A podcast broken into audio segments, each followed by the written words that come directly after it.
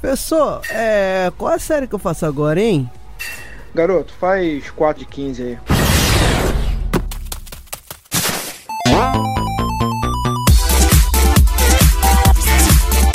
Olá pessoas, eu sou Yuri Motoyama e nós vamos para mais um podcast Drops curtinho, onde vou trazer para vocês aqui um artigo e que ele vai responder uma pergunta que eu achei muito interessante quando eu li, que é como fazer um teste incremental sem usar uma intensidade fixa. Então vamos embora.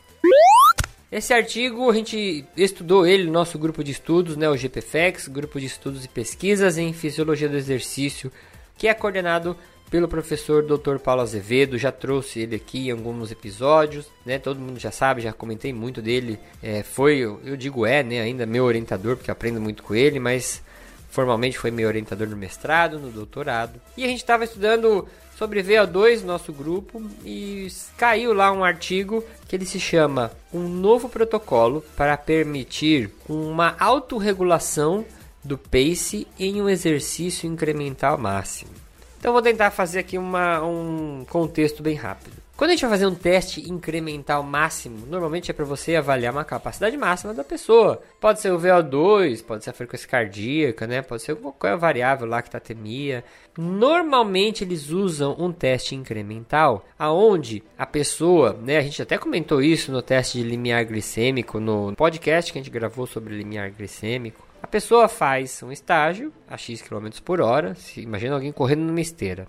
E aí passou 3 minutos de estágio, você aumenta mais um km por hora, que você aumenta mais um km por hora a cada 3 minutos e vai fazendo isso. Então a pessoa, entre aspas, ela é obrigada a fazer a velocidade que o protocolo desafia ela. E aí isso é um teste incremental do tipo degrau, né? É, com estágio de 3 minutos, no, no, que eu falei. E até a pessoa chegar no máximo, onde ela fala assim, poxa, cansei, agora eu não consigo mais. E aí você para o teste, coleta os dados bem na hora que ela falou cansei.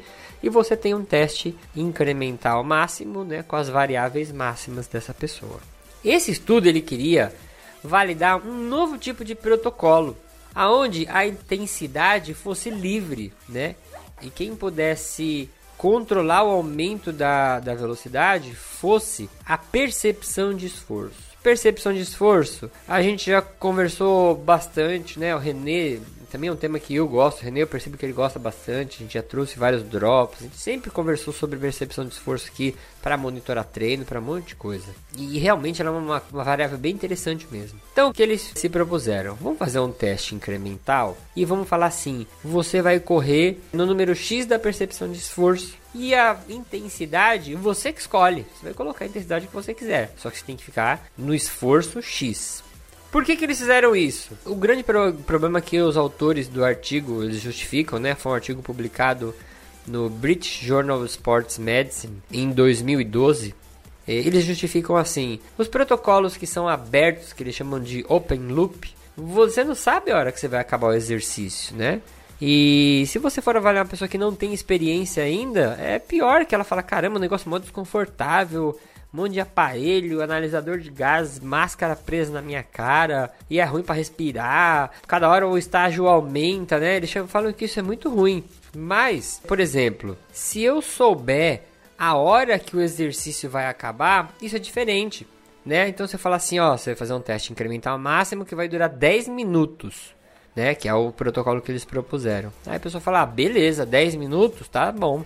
Então eu vou me ajustando aqui e no finalzinho, se eu quiser dar um sprint, dar um gás, eu sei a hora que vai acabar, né? Então eu conseguiria controlar o meu esforço ou dosar a quantidade de esforço que eu vou empregar no teste para eu poder dar o meu melhor, né? Que todos são instruídos a tentarem fazer o esforço máximo, mas eu sei distribuir isso dentro do teste, não é uma coisa imposta para mim. E aí o que, que eles fizeram? Eles pegaram 16 voluntários, 11 homens e 5 mulheres, e fizeram eles realizarem um protocolo incremental que era o tradicional.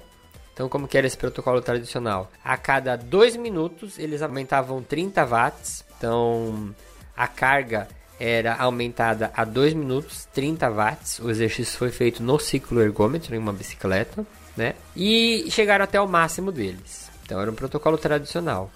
E o outro protocolo eles fizeram cinco estágios de 2 minutos, então o teste durou 10 minutos.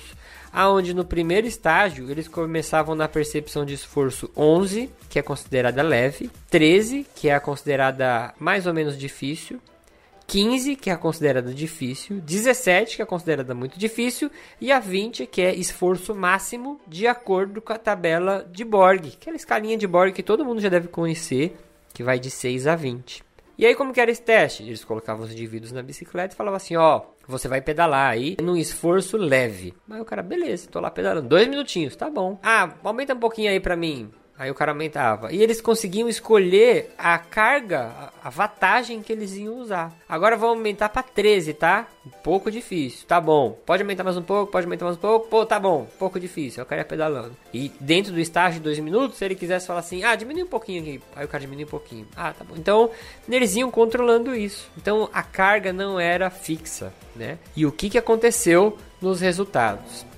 Eu vou deixar o artigo na descrição aqui da, da postagem, né, para vocês darem uma olhadinha. Um ponto muito interessante que aconteceu foi que quando compararam esse teste com o teste tradicional, eles tiveram uma diferença no valor P de 37 ml por quilograma por minuto de VO2 máximo no teste tradicional, né, para 40 no teste autorregulado, com intensidade autorregulada pela percepção do esforço. Uh, eu não vou entrar aqui para não estender muito esse drops, né, nas discussões estatísticas, mas ter um valor P menor que 0.05, que a gente sabe que tem alguma coisa aí, mas por fora, né, no grupo a gente acaba sendo, sempre fazendo, extraindo os dados, tentando fazer outros testes, a gente vê que o tamanho de efeito não foi tão grande. Então, o artigo fala que foi maior o VO2 no teste autorregulado, mas é, eu teria um pouco de, de ressalvas aí.